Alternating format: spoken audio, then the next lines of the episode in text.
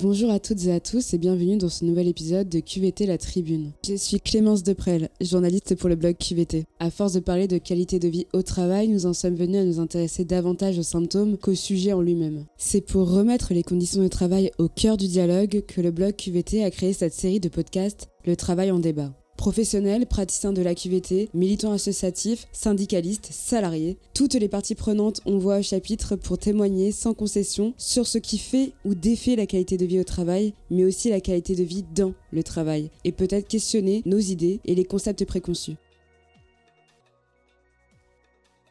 Le secteur sanitaire et médico-social est particulièrement mis à rude épreuve depuis le début de la pandémie de Covid-19.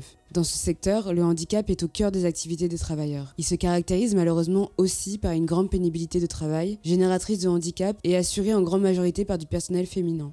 Lorsque le handicap concerne alors un ou une collègue, les représentations peuvent avoir la vie dure et avoir du mal à évoluer. Dans cet épisode, nous vous présentons OETH, cette association qui fait tracer 30 ans relative à l'obligation d'emploi des travailleurs handicapés dans le secteur sanitaire et médico-social. Pierre-Marie Lasbé, son directeur général, a accepté de répondre à nos questions.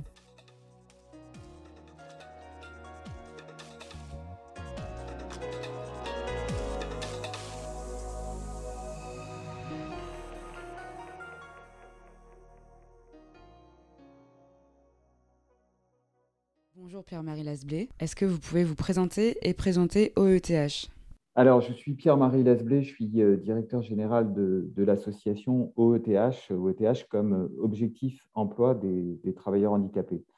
Cette association, elle est l'association support d'un accord agréé. Alors, c'est-à-dire que c'est un accord qui a été passé entre des organisations employeurs du secteur euh, sanitaire et social associatif et des organisations syndicales de salariés euh, les cinq grandes organisations syndicales de salariés, pour convenir de mener ensemble une politique en faveur de l'emploi des personnes en situation de handicap dans le secteur sanitaire et social.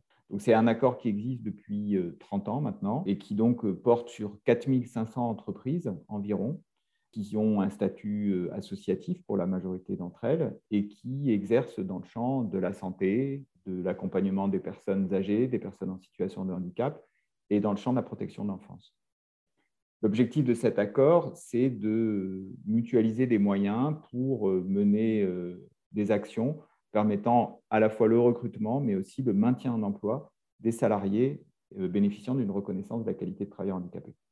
Alors, en effet, les dispositifs, les dispositifs prévus par la loi et, qui sont mis en œuvre par la GFIP et le FIP-HFP pour la fonction publique sont intéressants, mais ils sont ils sont génériques, c'est-à-dire qu'ils doivent euh, couvrir et accompagner les entreprises, quel que soit leur secteur d'activité. L'intérêt de notre démarche, c'est d'avoir, euh, c'est de, mener euh, des actions, c'est d'inventer des dispositifs qui soient vraiment ciblés sur notre secteur d'activité, qui répondent exactement aux problématiques de ce, de ce, de ce secteur et qui finalement connecte la question du handicap au travail avec les autres enjeux de ressources humaines de ce secteur. on ne peut pas euh, penser une politique handicap euh, euh, coupée des autres questions de ressources humaines. en tout cas, ça, ça, nous paraît avoir beaucoup moins d'intérêt. Quand vous menez une politique sectorielle autour de la question du handicap au travail, vous pouvez connecter aux autres enjeux, aux enjeux de qualité de vie au travail, aux enjeux de la santé au travail, mais aussi aux enjeux de l'attractivité. C'est très, très important pour notre secteur d'activité euh, aujourd'hui. Et aux enjeux de trajectoire professionnelle, de seconde partie de carrière. Enfin, en tout cas, vous, portez une attention globale sur les métiers et euh, avec un angle particulier qui est celui du handicap au travail, mais qui finalement euh, est complètement connecté aux, autres enjeux stratégiques du secteur. Cet accord permet aussi, je suppose, la mise en place d'une politique concertée promouvant le dialogue social sur les questions liées au handicap au travail. Alors, en effet, le point fort de cet accord, c'est d'avoir un dialogue social de proximité euh, propre au secteur. Dans, le tour de table de l'accord, dans le tour de table de notre association, euh, vous avez les fédérations euh, de, syndicats de salariés qui interviennent dans le secteur de l'action sociale ou de la santé et dont les, dont, les, dont les troupes sont dans les établissements qui sont nos adhérents. Donc vous avez en effet un lien peut-être beaucoup plus, euh, beaucoup plus étroit avec le dialogue social qui, euh, qui existe dans les entreprises et celui qui, est dans la gouvernance de, notre accord. Donc c'est évidemment le dialogue social, le, le, paritarisme euh, font partie des, des, points forts de cet accord. Depuis 2018, la loi dispose qu'un accord agréé par le ministère du Travail ne pourrait être renouvelé qu'une seule fois. C'est donc le cas de, de votre accord. Est-ce que cela ne vous met pas dans une situation de précarité? La question qui est posée et que vous posez, euh, c'est que la loi de 2018 euh, indique que euh, un accord agréé peut être renouvelé une fois et ensuite ne pourra plus être agréé. Donc, en effet, il y a une question sur le devenir du dispositif qui a été inventé par le secteur il y a 30 ans, à horizon 2025, c'est-à-dire à, l'issue du, prochain renouvellement. C'est une question et évidemment, les partenaires, les partenaires sociaux qui portent l'accord ETH euh, pensent qu'il faut sauver cet outil. Et puis la plupart de nos partenaires sont, d'accord avec cette idée qu'il faut sauver l'outil parce qu'on est, on est un outil pertinent, on est euh, un outil qui est reconnu pour son efficacité, pour ses résultats. Euh, donc il faudra qu'on invente le cadre dans lequel on pourra, on pourra continuer nos activités quand, en effet peut-être l'accord ne sera plus agréé à horizon 2025. Ça nous, met dans une certaine forme de précarité mais d'une certaine façon, ça nous amène aussi à, euh, nous concentrer sur ce qui fait la valeur de notre action, à finalement à nous remettre en question, à nous dire qu'est-ce qu'on a envie de sauver, pourquoi on a envie de sauver. Donc, d'une certaine façon, ça nous, ça nous renforce au sens où ça nous permet de nous concentrer sur, euh, sur notre objectif et sur les résultats qu'on produit, parce que si on veut survivre, ça veut dire qu'il faut qu'en effet, on fasse la preuve de la pertinence de l'outil et de son utilité, donc ça nous motive plutôt. Mais quelle perspective s'offre à vous concrètement par la suite? Les solutions, euh, c'est aujourd'hui peut-être un peu difficile de, les anticiper clairement, mais euh, euh, évidemment, on, discute avec nos, amis et collègues de, la GFIP pour, pour développer d'abord des coopérations et puis peut-être commencer à réfléchir sur ce que pourrait être un après-accord agréé. sachant que du côté de la GFIP aussi, on reconnaît la pertinence de la réponse de l'OTH. Donc, je, crois que c'est encore un peu compliqué aujourd'hui. On est, on, est, on est encore en 2021. L'échéance, elle est après 2025. D'ici là, euh, euh, il peut se passer beaucoup de choses, y compris euh, politiquement. On rentre dans une année électorale. On ne sait pas ce que sera le, prochain gouvernement, la prochaine mandature.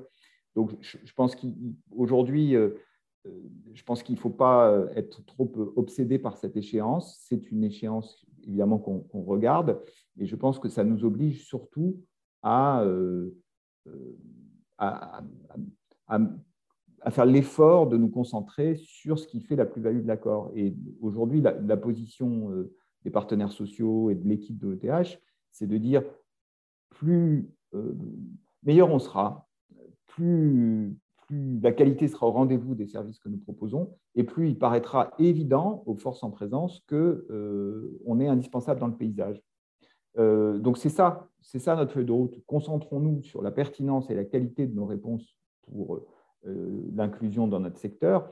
Et puis, et le moment venu, on verra comment, comment, comment, comment l'outil trouve sa place dans le, dans le nouveau dispositif. Vous parlez justement de pertinence et de performance de ETH.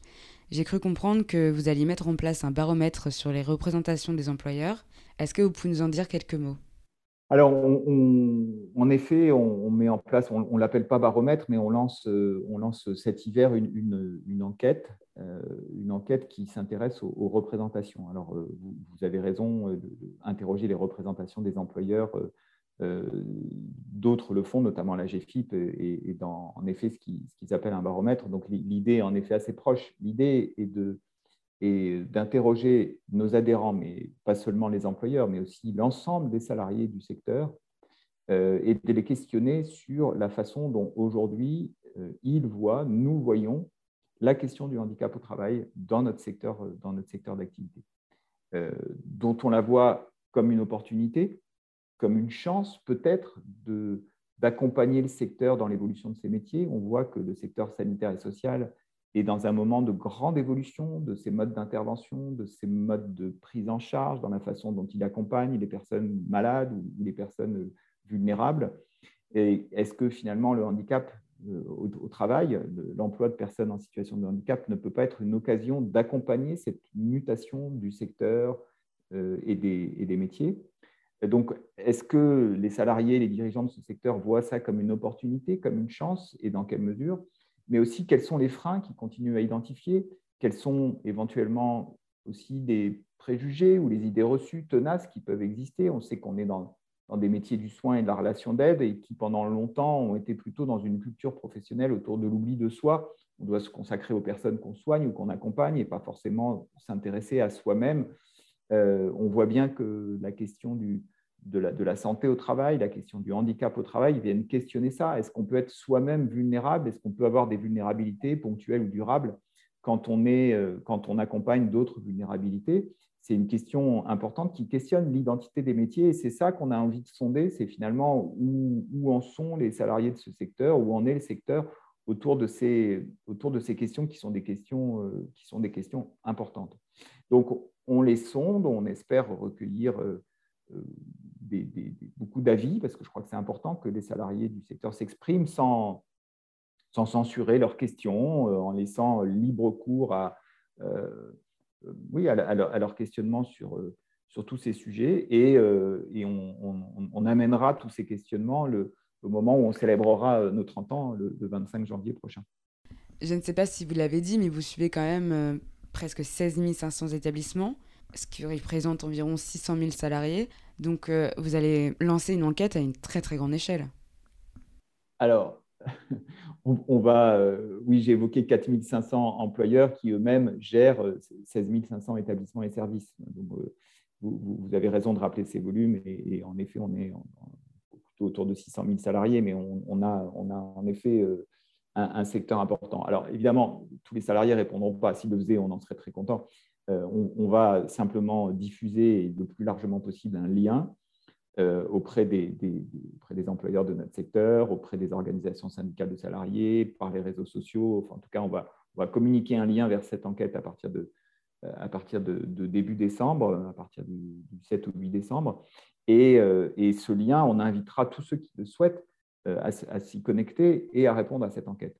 600 000, réponses, on ne les aura pas, ça c'est certain, mais on serait déjà, on serait déjà content s'il y avait euh, euh, plusieurs milliers de salariés qui s'exprimaient à travers ça. On serait, En tout cas, on a envie que les salariés s'expriment sur eux-mêmes, sur leurs collègues, la façon dont, ils, voient ces sujets-là, parce que ce sont en effet des sujets qui, nous parlent à chacun d'entre nous. Comment on considère nos vulnérabilités?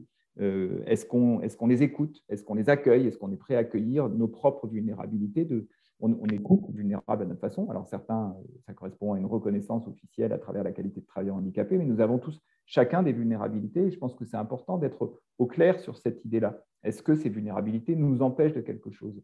Est-ce qu'au contraire, elles peuvent nous servir de levier, notamment quand on est en relation avec des personnes qui ont besoin de soins ou d'attention?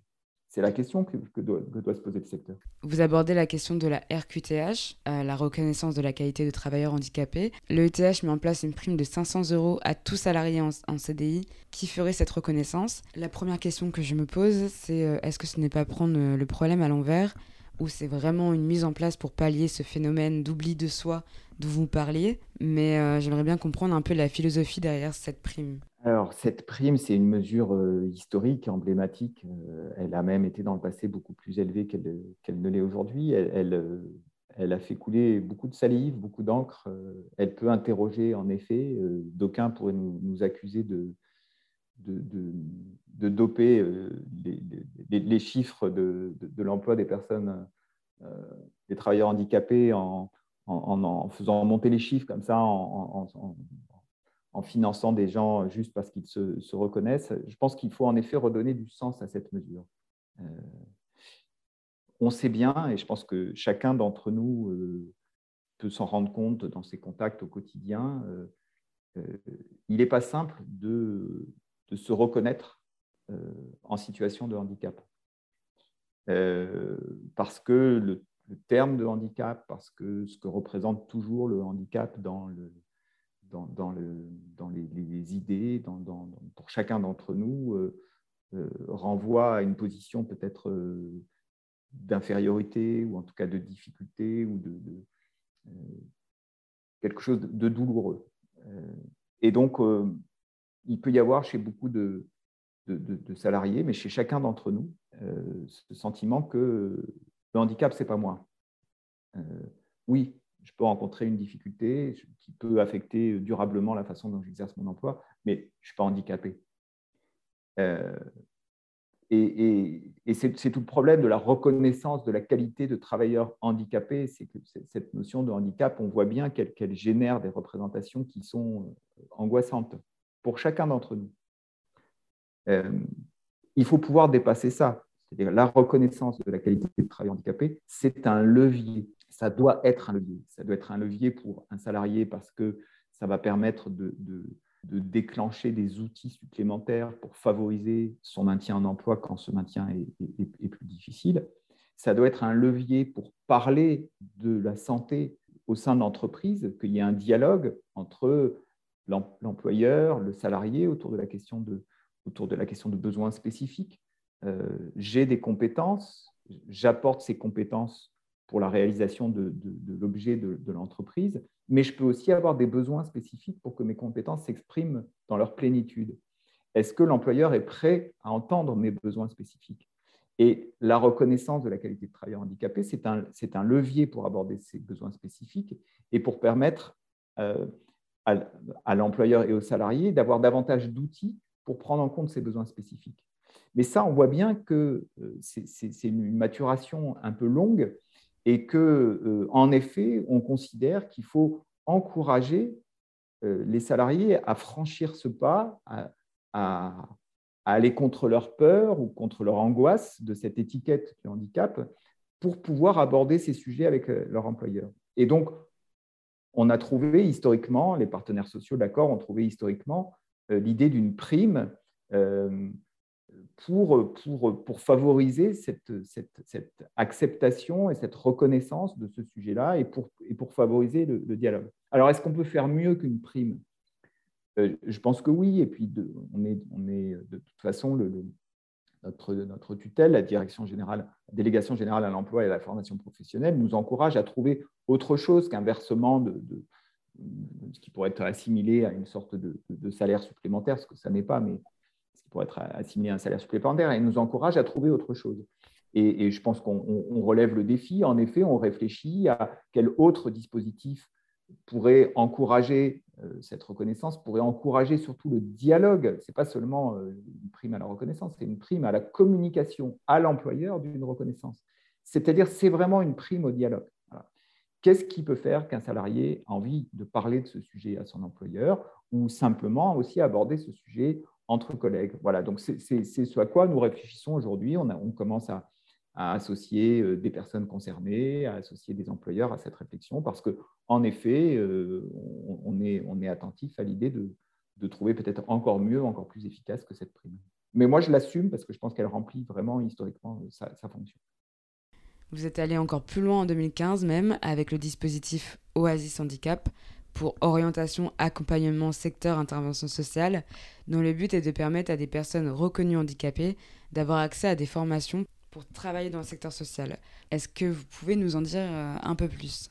Alors, Oasis Handicap, c'est un dispositif que, en effet, nous, menons en partenariat avec euh, l'UNAFORIS, qui est l'union des, organismes de formation euh, dans, dans, le champ de l'intervention sociale, donc qui, forment au, diplôme euh, euh, au diplôme du social, hein, éducateur spécialisé, moniteur éducateur, assistant éducatif et social, etc.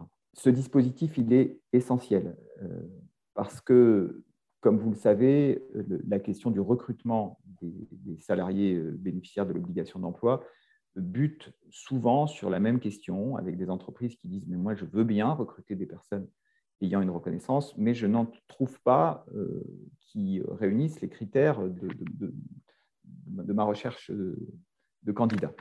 Euh, or, on est dans un secteur qui, dont les métiers sont majoritairement adossés à des certifications, adossés à des diplômes. D'ailleurs, il n'y a pas tant de ça de métiers où le nom du métier, c'est le nom du diplôme.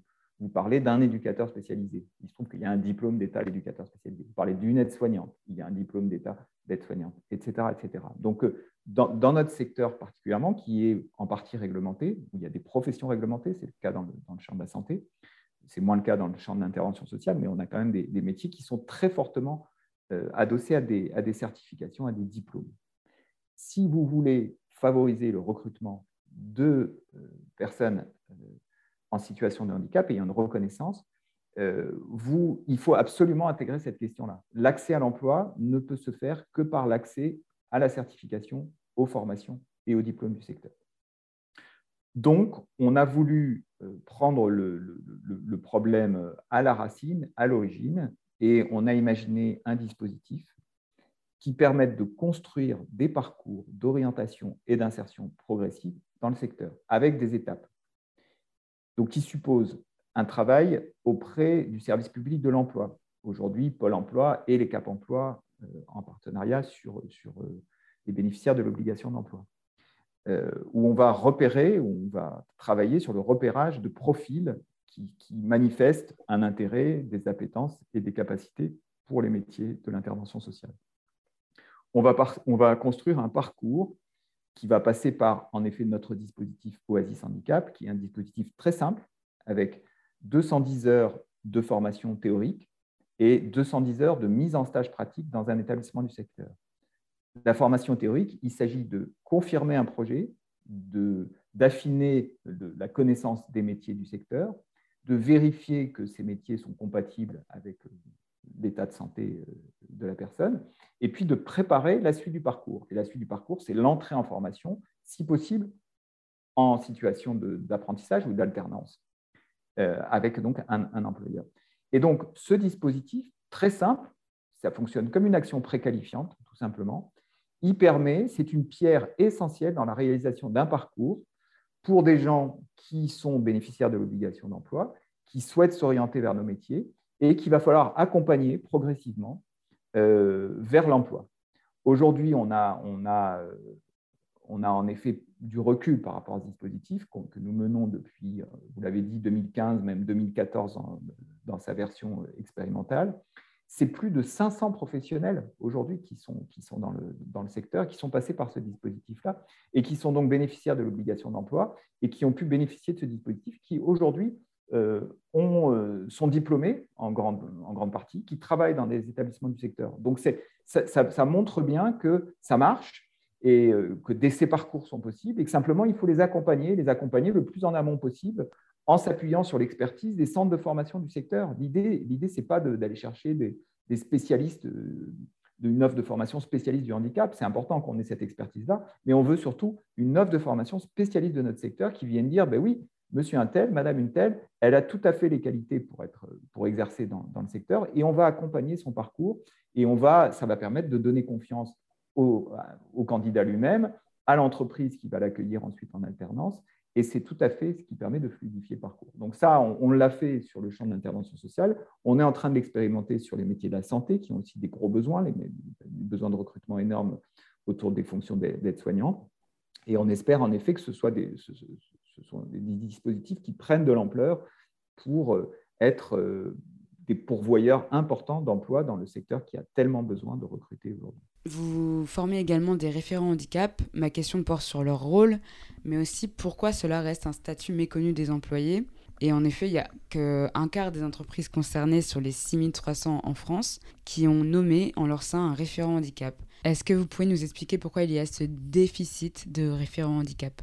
Alors, beaucoup de, la question du, référent handicap renvoie elle-même à, beaucoup, de, beaucoup, de, beaucoup de sujets. Euh, le référent handicap, c'est euh, en, effet, c'est aujourd'hui défini par, par, la loi depuis 2018. Euh, c'est euh, la personne qui va euh, porter la question du handicap au travail dans une entreprise et il est obligatoire pour les entreprises de plus de 250 salariés.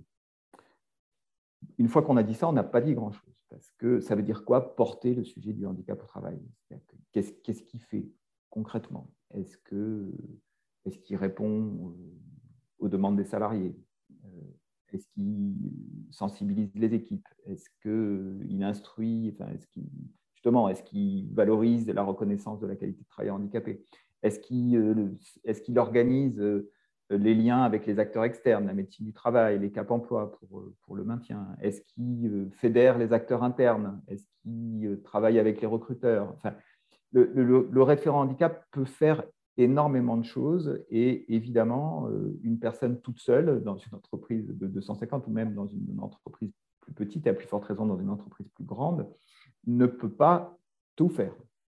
Donc, une fois qu'on a dit il faut un référent handicap, on n'a pas dit grand-chose. En fait, je pense que ce qu'il faut retenir, c'est que si on veut mener une politique handicap, et à travers ça, on peut dire si on souhaite mener différentes actions coordonnées visant le recrutement et le maintien en emploi de, personnes ayant une, reconnaissance de la qualité de travailleur handicapé, alors il faut savoir d'abord qu'est-ce qu'on veut faire et ensuite définir une organisation pour le faire. Je, regrette, hein, je dis un peu des choses qui relèvent du BABA, mais je pense que c'est ça qu'il faut quand même retenir. C'est-à-dire d'abord, qu'est-ce qu'on veut faire? Qui porte cette politique handicap?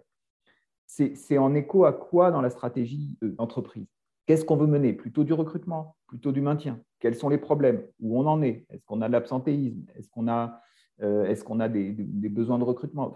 Voilà. D'abord, il faut se poser la question de qu'est-ce qu'on veut faire comme action autour de ça. Et ensuite, comme à chaque fois que vous faites un projet, il eh ben, faut définir des ressources et un qui fait quoi? Et dans le qui fait quoi, bah forcément, il y a quelqu'un qui va être un peu le chef d'orchestre. Et celui-là, on peut considérer qu'il est référent handicap.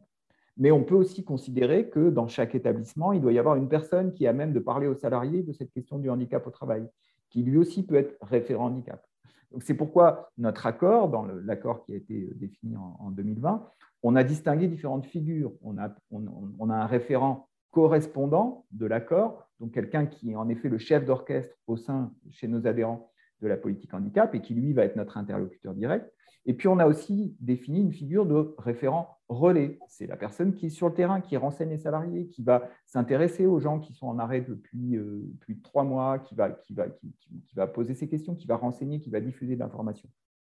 Donc, je, je, pense que derrière cette notion de référent handicap, il peut y avoir plein d'organisations différentes, euh, plein de configurations, et il faut que nous, on soit euh, agile pour pouvoir accompagner les organisations telles qu'elles sont souhaitées par les entreprises. Je ne pense pas que ce soit à nous, euh, corps OTH, mais euh, de façon générale, on n'a pas à imposer une vision de ce que doit être ou ce que ne doit pas être le référent handicap. Ce, qui est, ce sur quoi il ne faut pas lâcher, c'est que quand on veut mener une politique handicap, il faut une organisation au service. Et ça, ça suppose qu'il y ait en effet au moins un référent handicap.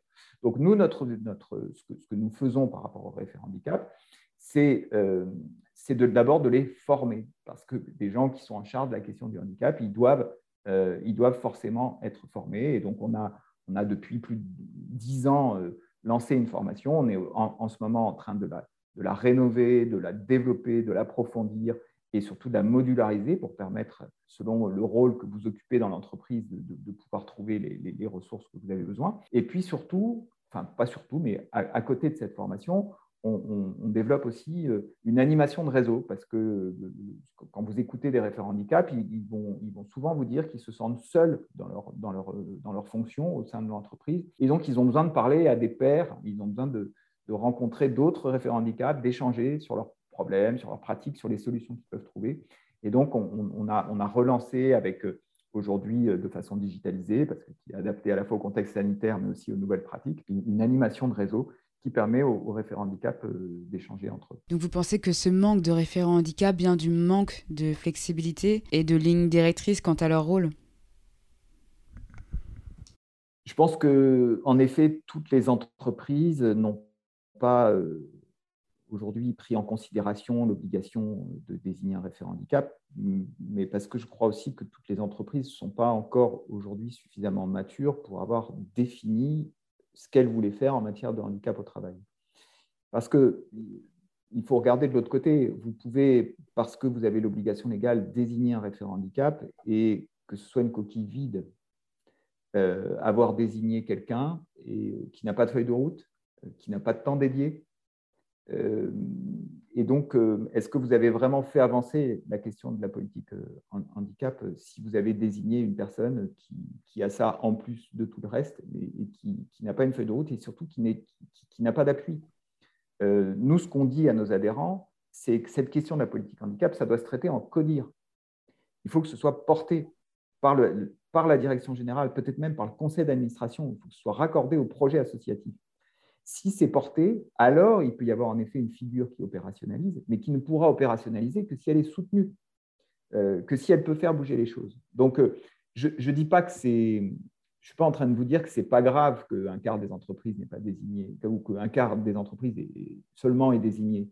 Mais ce que je veux dire, c'est qu'il ne suffit pas de désigner pour qu'il se passe quelque chose. Donc, le plus important, c'est que les entreprises se mettent en mouvement, se mettent en ordre de bataille, définissent une feuille de route, mais je crois qu'il ne faut pas non plus euh, euh, s'imaginer euh, que, ça doit être forcément un projet très ambitieux ou, pluridimensionnel. Ça peut être des choses très simples, mais définissent simplement des objectifs autour de ça. Et une fois qu'elles ont défini des objectifs, qu'elles s'organisent en conséquence. Et là, ça coulera de source qu'il faut en effet un référent pour s'occuper de cette question-là. et, là, nous, on est prêt à, à les accompagner, ces référents. On arrive au terme de notre interview. Je vous laisse le mot de la fin si vous souhaitez euh, rajouter quelque chose. Comment, euh, comment conclure? Je, pense euh, j'aurais envie de conclure avec le, mot d'ordre de, notre 30e anniversaire. ces 30 ans, on, a envie de les mettre sous, le signe de, la compétence. C'est-à-dire qu'on a, on a souvent tendance à dire que notre boulot, c'est de, compenser le handicap pour qu'à compétence égale, on puisse recruter une personne en situation de handicap sans que ce soit euh, un problème pour l'entreprise. Je pense qu'il faut aujourd'hui aller beaucoup plus loin et, euh, reconnaître que, en particulier dans notre secteur sanitaire et social, l'expérience du handicap euh, peut amener des compétences en plus et que d'avoir vécu soi-même l'expérience d'une vulnérabilité passagère ou durable euh, apporte euh, une vision supplémentaire, une expertise supplémentaire euh, qui est utile aujourd'hui aux entreprises de notre secteur. Et donc oui, le handicap, pour peu qu'on l'accompagne, pour peu qu'on laisse cette compétence s'épanouir, c'est une compétence en plus pour nos métiers. C'est le slogan de nos 30 ans et je pense que c'est en effet un message aujourd'hui qu'il faut populariser dans notre secteur sanitaire et social. Vous venez d'écouter un épisode de QVT La Tribune. Merci de nous avoir suivis. Ce podcast a été réalisé par Clémence Deprel et vous a été proposé par le blog QVT, un média indépendant né d'une initiative financée par AD Conseil dans le cadre de ses engagements d'entreprise sociale et solidaire. Tous les épisodes sont à écouter et à réécouter sur le blog QVT bien sûr, mais également sur toutes les plateformes de streaming. A bientôt pour un nouvel épisode.